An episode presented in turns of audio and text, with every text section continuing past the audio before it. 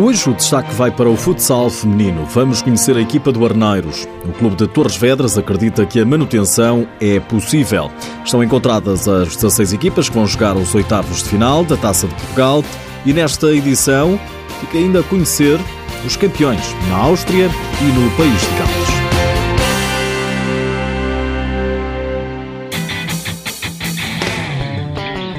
Foi o último classificado do Campeonato Nacional de Futsal Feminino. Por isso, o Arneiros, nesta segunda fase, vai jogar a manutenção, isto é, uma liga com os últimos quatro classificados do campeonato. Diana Silveiro, jogadora do clube de Torres Vedras, explica no canal da Federação Portuguesa de Futebol o que tem corrido mal. Foi uma primeira fase hum, difícil para nós. Hum, de todo estávamos à espera de ter só, somente seis pontos.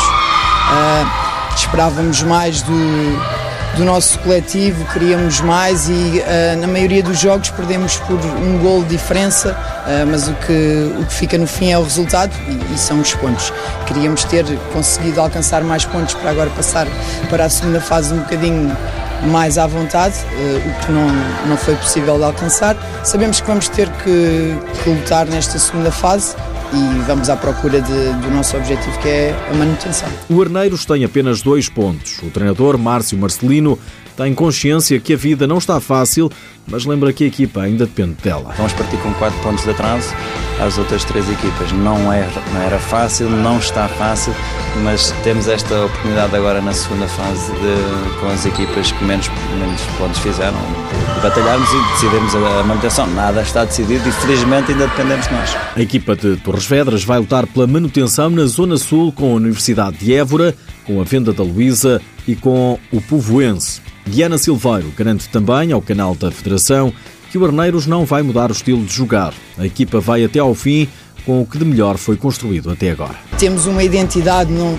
não vamos para dentro de campo defender lá atrás, não. Nós temos uma identidade e isso é o principal para nós. Não queremos mudar, apesar dos resultados não terem sido aquilo que queríamos alcançar. Não achamos que tudo o que passou foi tempo perdido. Vamos ter que melhorar em muitos aspectos, principalmente na finalização, porque eh, agora e, e, neste campeonato não é quem, quem acerta mais, mas sim quem falha menos é que, é que vai ganhar os pontos. Vamos ter que dar menos oportunidades para que as outras possam concretizar e nós, quando tivermos as nossas, temos que fazer o gol. A segunda fase do campeonato regressa já no início de março, dia 3.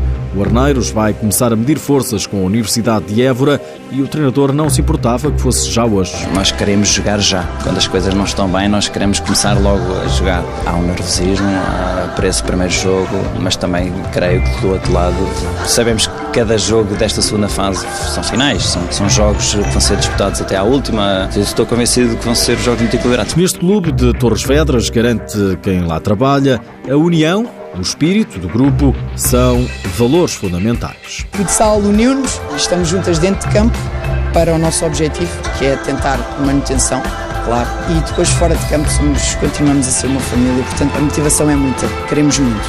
Eu sinto que elas estão com vontade, com muita vontade. Estamos a treinar quase com o mesmo número de treinos semanais.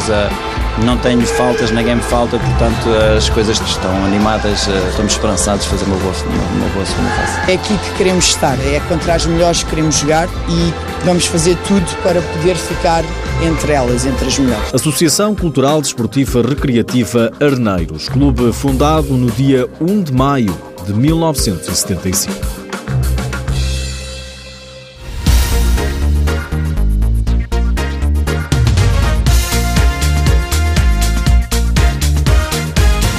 No género masculino, este fim de semana jogou-se os 16 avos de final da Taça de Portugal.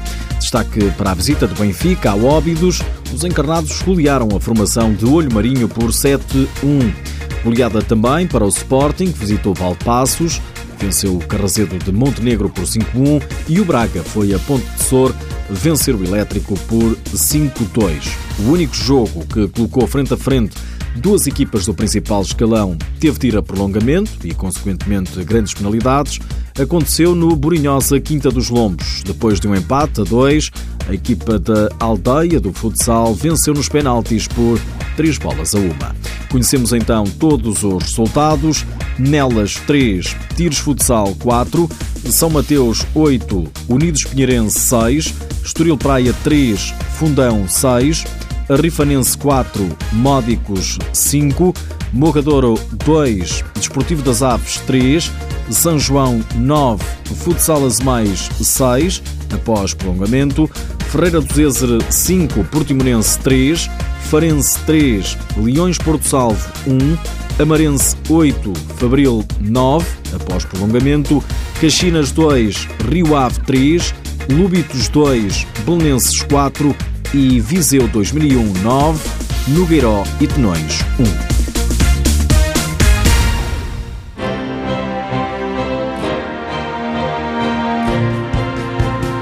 A seleção portuguesa de futsal feminino vai realizar dois jogos de preparação com vista à qualificação para o primeiro UEFA Women's Futsal Hero. Os jogos eh, vão ser em Angra do Heroísmo, na Ilha Terceira, nos Açores. Portugal joga frente à Ucrânia, a 20 de fevereiro, às 8 da noite, no pavilhão municipal de Angra do Heroísmo e encontra no dia seguinte a seleção de sub-18 masculina da Associação de Futebol Angra do Heroísmo e terá lugar no pavilhão desportivo Vitorino Nemésio, na Praia da Vitória, às sete e meia. O campeão austríaco 2018 está encontrado, é o Murexin All Stars Wiener Neustadt e será o representante do país na próxima edição da UEFA Futsal Cup. Também no país de Gales houve festa, o campeão é o Cardiff, pela terceira vez. A equipa irá representar igualmente o país na UEFA Futsal Cup.